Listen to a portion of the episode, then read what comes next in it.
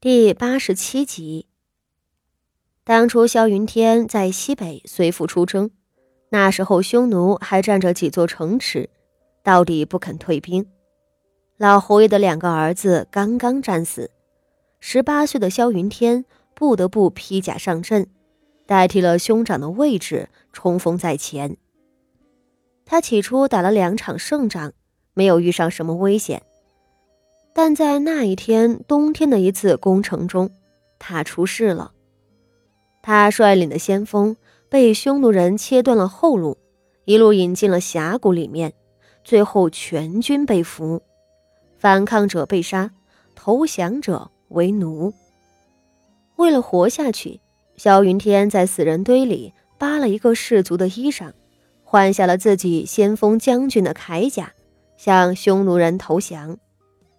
匈奴人也没有认出他来，用铁索穿透他的肩胛骨，一路拖着他送往匈奴的王城，要将他充作奴隶。那是他一生中最可怖、最灰暗的日子。他被一路往北拖行，匈奴人的领土上那都是成片的荒漠，没有食物，没有水。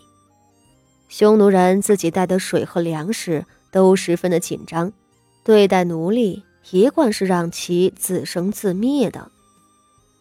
在那一路上，萧云天什么都吃，吃过骆驼的尸体和人的尸体，吃过仙人掌的根，但他吃的最多的东西就是芦荟。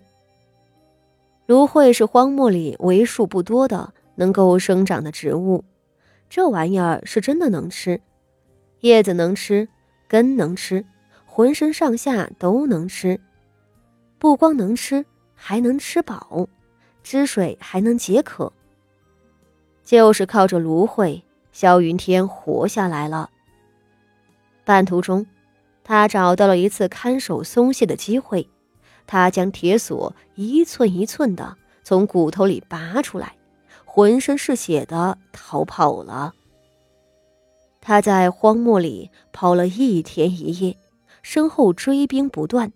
他忍饥挨饿，忍着浑身疼痛，竟拖着半条命摆脱了追兵。而在那之后，他因为在荒漠中迷路，又花了两个月的时间，才一步一挪的回到大秦的国土上。前后的数月里，都是芦荟撑着他的命。但从此以后，他就半点见不得芦荟，别说喝一口了，闻一下子他都要吐。常人眼里清冽解暑的芦荟，在他的眼中，那就是人生最惨烈岁月的回忆。一闻见那味儿，他都能想起被俘虏的屈辱，忍饥挨饿的痛苦。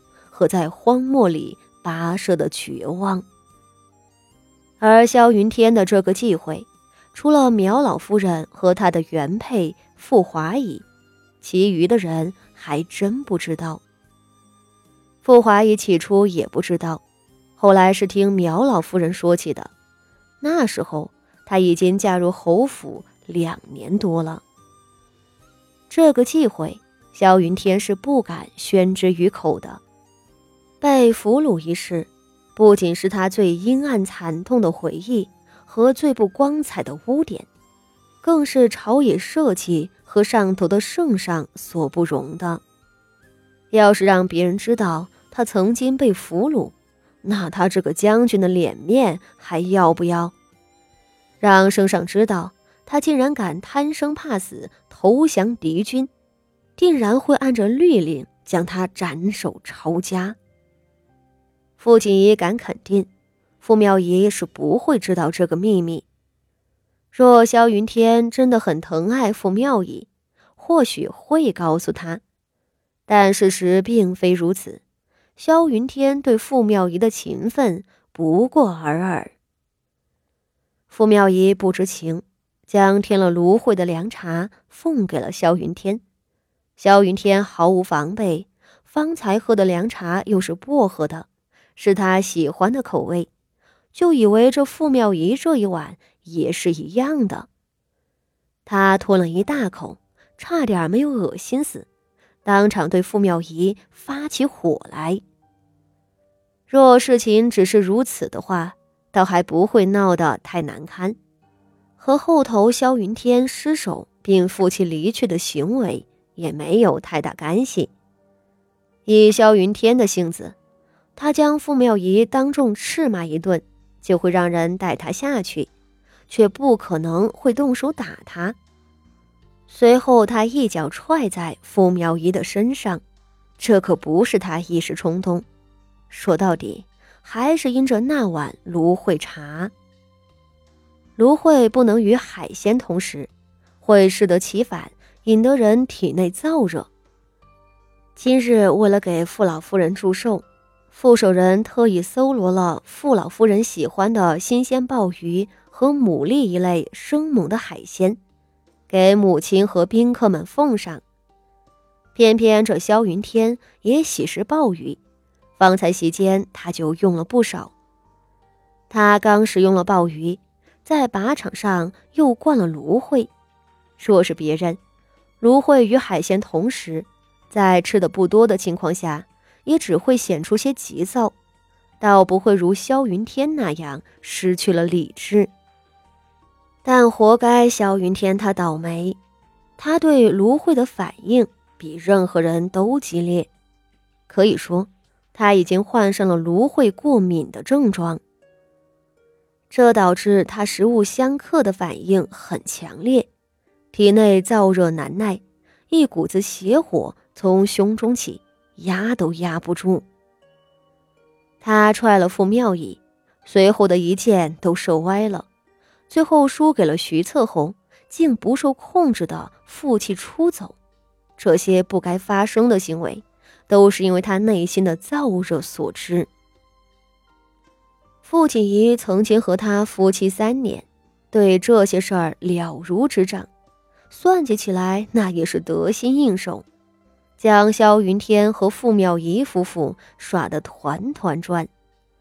现在好了，傅妙仪当众被夫君作践，失去了正式的体面；萧云天赚了宠妾灭妻、武艺不精、气量狭小三个响亮的名声，日后的仕途都会因此受阻。然而，这还不算完。萧云天和傅妙仪都赌气回了侯府。萧云天在燥热冲动之下做出了不理智的行为，这种燥热并不会持续很久。等他镇定下来，他就会立即意识到不对劲儿。他会感觉到胸中的怒火退去，并开始后悔先前的事。在这种前后变化的感觉中，凭他的精明。一定会想到是自己的身体出了一点问题，才导致了种种结果。他会立即请来侯府的大夫来问诊，诊治之后就会得到真正的原因，就是因为那碗芦荟茶和他在席间食用的鲍鱼相克，导致他头脑发热、躁动难安。这个结果一出来，他会怎么想？